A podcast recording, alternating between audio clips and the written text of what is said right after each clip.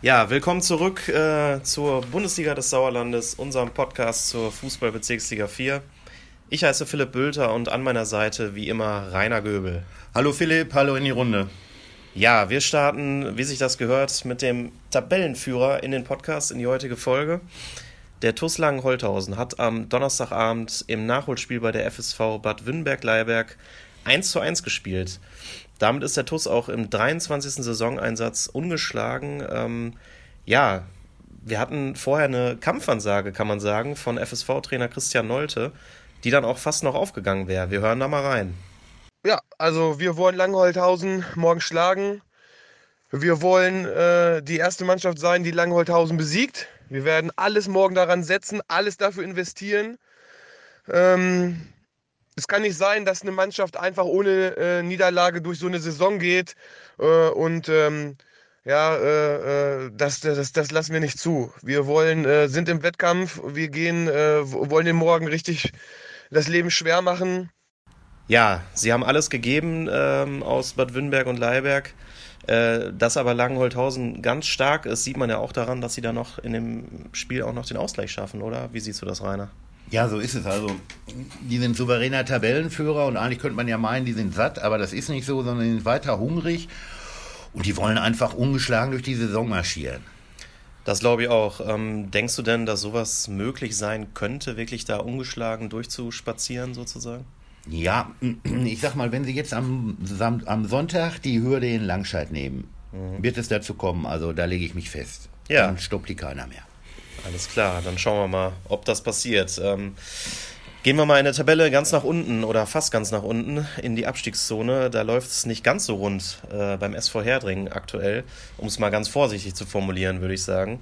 Ähm, ja, da ist einiges passiert nach der 0 zu 6 Klatsche beim VfB Marsberg. Was denn genau? Ja, richtig. Also der Verein hat Cheftrainer Klaus Stronowski und Co-Trainer Rainer Arndt entlassen am Montag.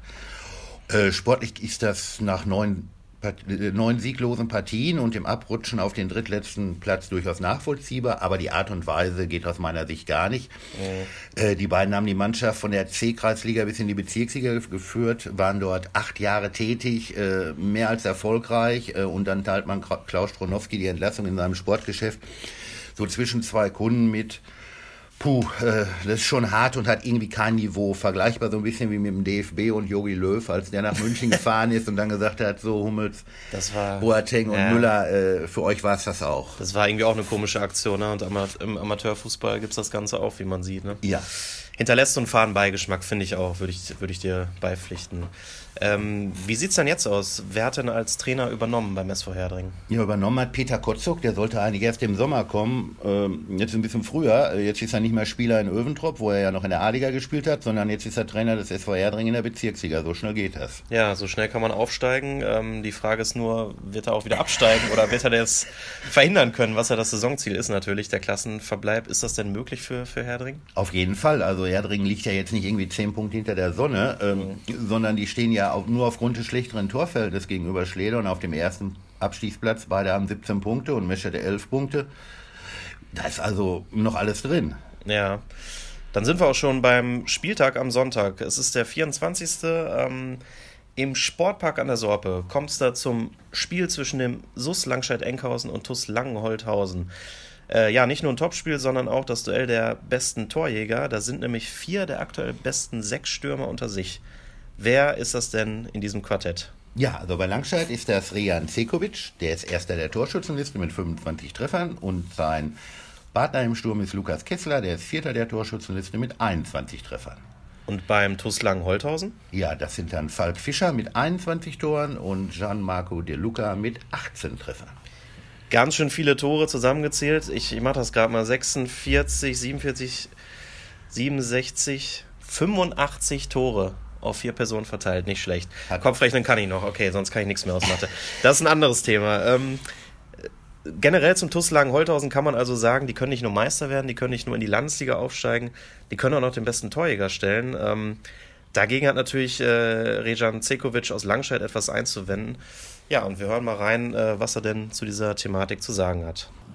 Ja, definitiv. Ne? Wenn man schon oben steht, ist es natürlich ganz schön. Hinter mir ist natürlich richtig eng. Die Jungs haben auch alle Bock, schießen Tore am Fließband und da ist es natürlich nicht leicht. wenn man mal einen guten Tag erwischt, dann sind drei, vier Dinger drin, dann ist schon einer vorbei. Aber mein Ziel ist definitiv, jetzt oben zu bleiben, solange ich oben bin. Das auch am Ende der Saison und ja, ich hoffe, es klappt. Würde mich freuen auf jeden Fall.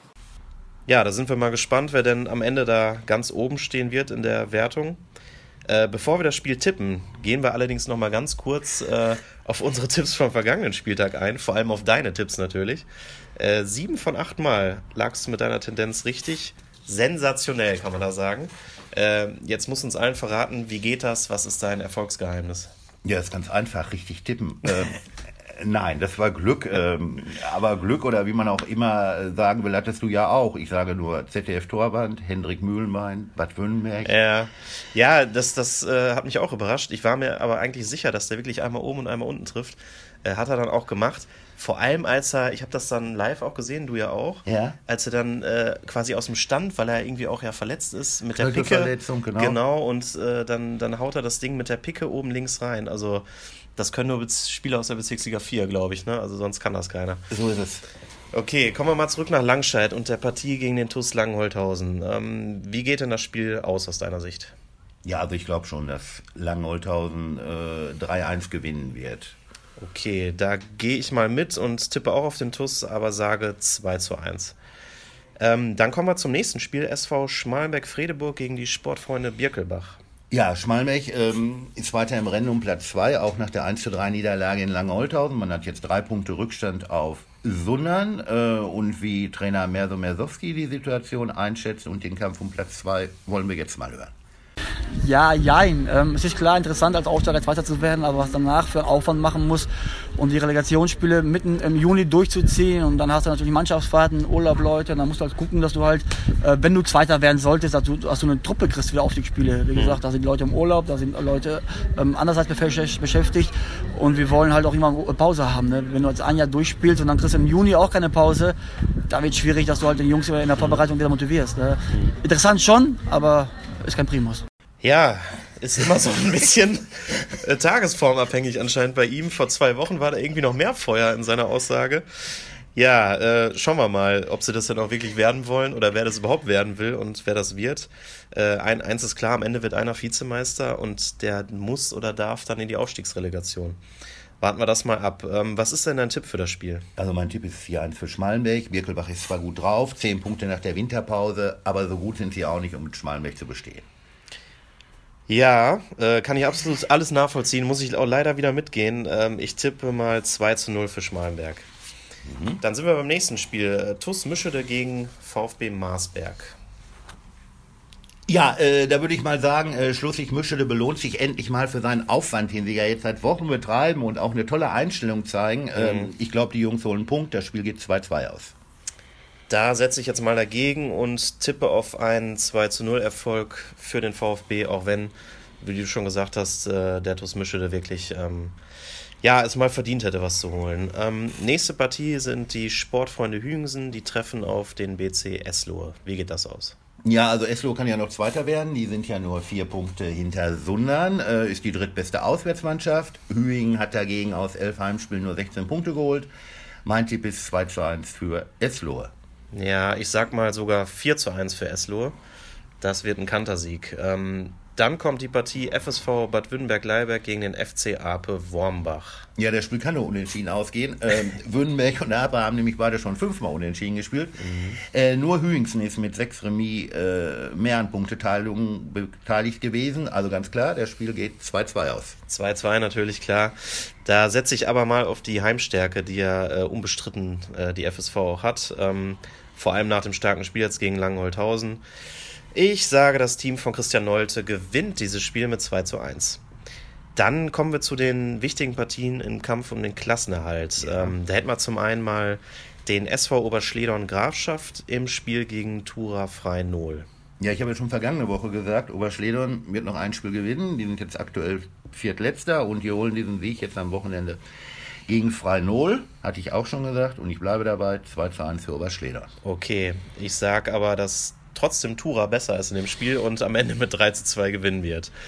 Ähm, dann haben wir den vorletzten, den SSV Meschede, die spielen gegen die SG Serkenrode Fretter. auch da hattest du dich ja schon festgelegt. Richtig, hatte ich mich festgelegt. Ähm, Michel wird noch dreimal gewinnen und zwar jetzt einmal mit 3 zu 1 gegen Serkenrode und holt damit weiter Punkte im Kampf um den Klassenerhalt. Ja, ich äh, tippe da auf ein 1 zu 1 Unentschieden, äh, also kein Heimsieg diesmal für den SSV. Ähm, genau, und dann gucken wir mal, wer da recht behält. Zum Schluss haben wir noch die Premiere von Peter Kotzok. Wir hatten es angesprochen als neuer Trainer des Tabellen-drittletzten SV Herdringen. Die müssen beim TuS Sundern ran. Kein leichtes Debüt für ihn, würde ich mal sagen. So ist es, kein leichtes Debüt und ich glaube auch der Einschalt geht in die Hose. Mhm. Äh, Sundern gewinnt 4 zu 1 und die Krähen bleiben damit weiter im Tiefflug. Okay. Ähm, ich sage mal, dass der SV Herdringen, die hatten ja so viele Negativerlebnisse und ja. irgendwie gönnt man denen ja auch mal, dass es wieder ein bisschen aufwärts geht. Auf ähm, da irgendwie ein 1 zu 1 holt. Äh, ich lasse mich auch überraschen, wie. Das wäre natürlich dann schon wirklich ein guter Einstand für Peter Kotzok. Ja, dann sind wir durch damit und auch am Ende angelangt unserer Podcast-Folge. Ähm, wir schauen mal, ob wir dich dann in der kommenden Woche endgültig zum absoluten Tippgott des HSK-Sports ernennen können. Mal sehen. Ähm, viel Spaß auf jeden Fall euch allen ähm, bei den Spielen am Wochenende und auch beim Anhören dieses Podcasts und wir sagen bis zum nächsten Mal. Von mir auch Glück auf. Ciao.